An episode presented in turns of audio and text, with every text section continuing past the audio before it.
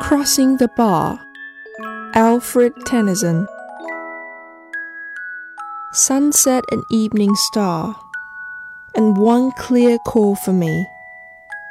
And may there be no morning of the bar when I put out to sea, but such a tide as moving seems asleep, too full for sound and foam.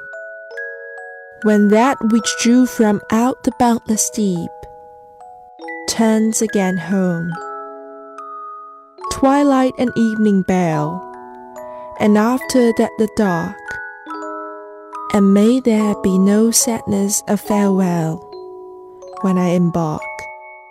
For though from out our bourne of time and place the flood may bear me far, I hope to see my pilot face to face when I have crossed the bar.